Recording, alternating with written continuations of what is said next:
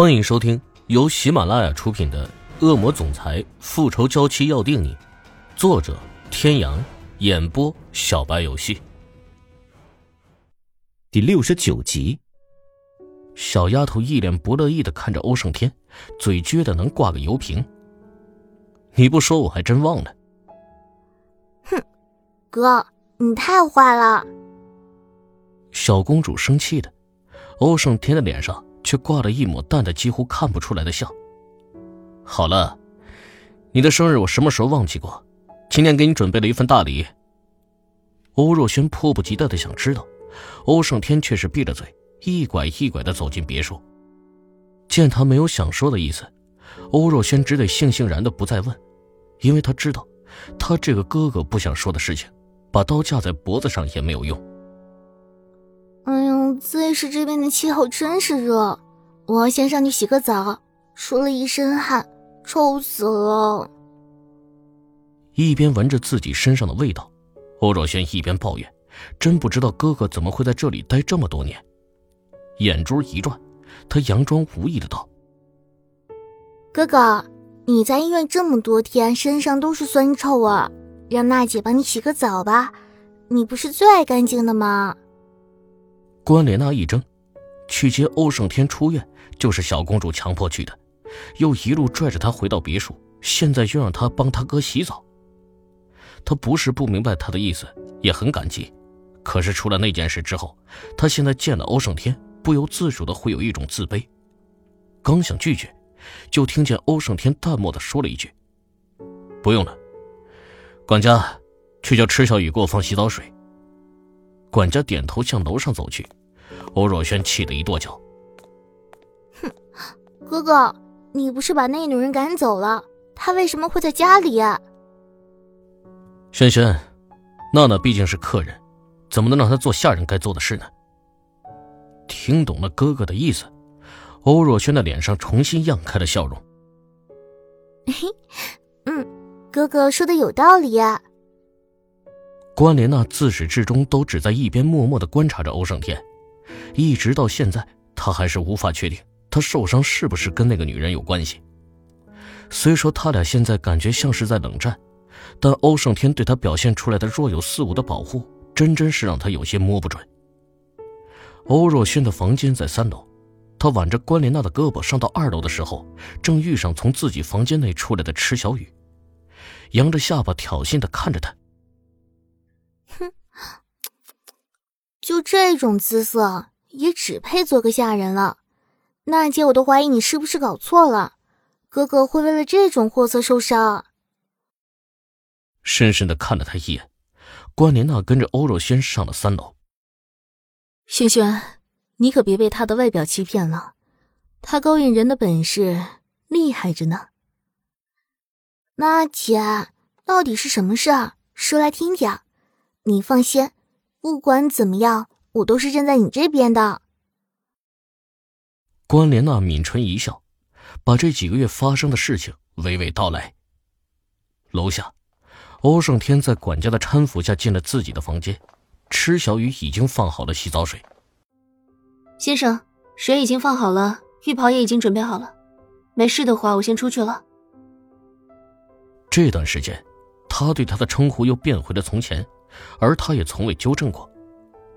管家不知何时已经退了出去，他低着头从他身边走过。帮我洗澡。轰隆一声炸雷，震得他浑身无法动弹。抬起头，木然的看向欧胜天，上衣的扣子已经解开，当着他的面已经将衬衣脱下，已经恢复正常的古铜色肌肤，胸肌、腹肌、人鱼线，完美的一一呈现。尽管已经看过了很多次，可池小雨的脸还是不由自主的红了。我我我去，去叫管家来。慌不择路，撞在一边的桌角上，整个人直直的向后倒去。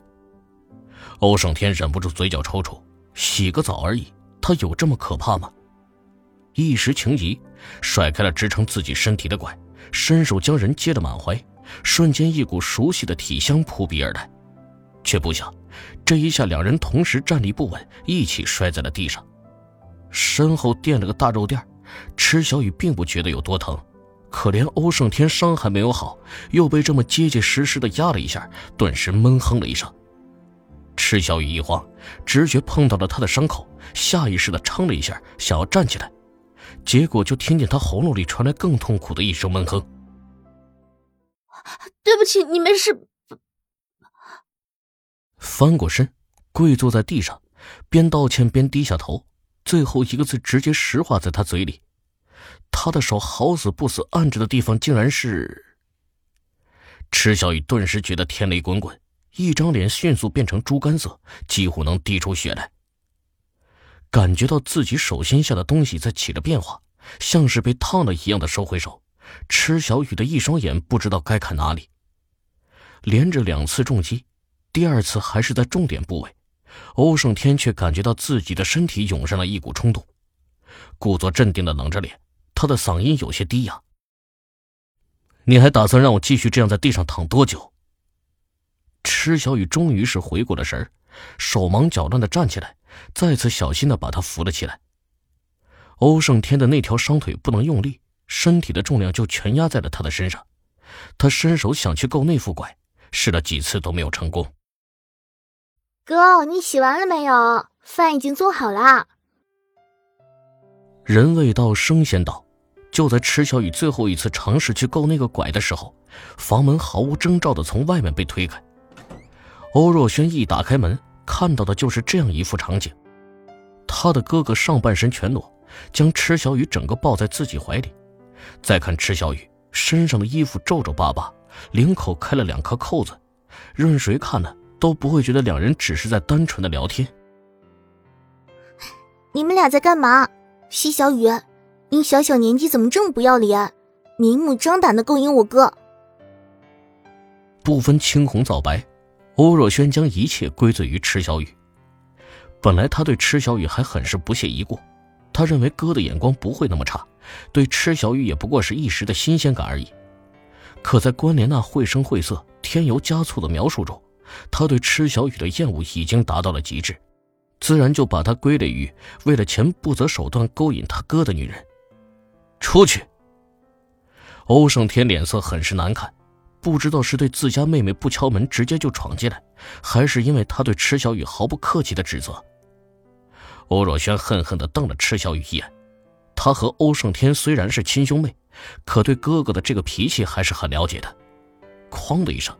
用力的关上门，以此来表达他的不满。扶我进去洗澡。这一次，池小雨没有多说什么，扶着他进了浴室，都被欧若轩撞见了。他再去叫管家来，不是更矫情吗？好在洗澡的过程中，欧胜天并没有多为难他。以前天天伺候这尊神洗澡，这个他倒也是轻车熟路。只是男人一直挺立不倒，害得他不免还是有些手足无措。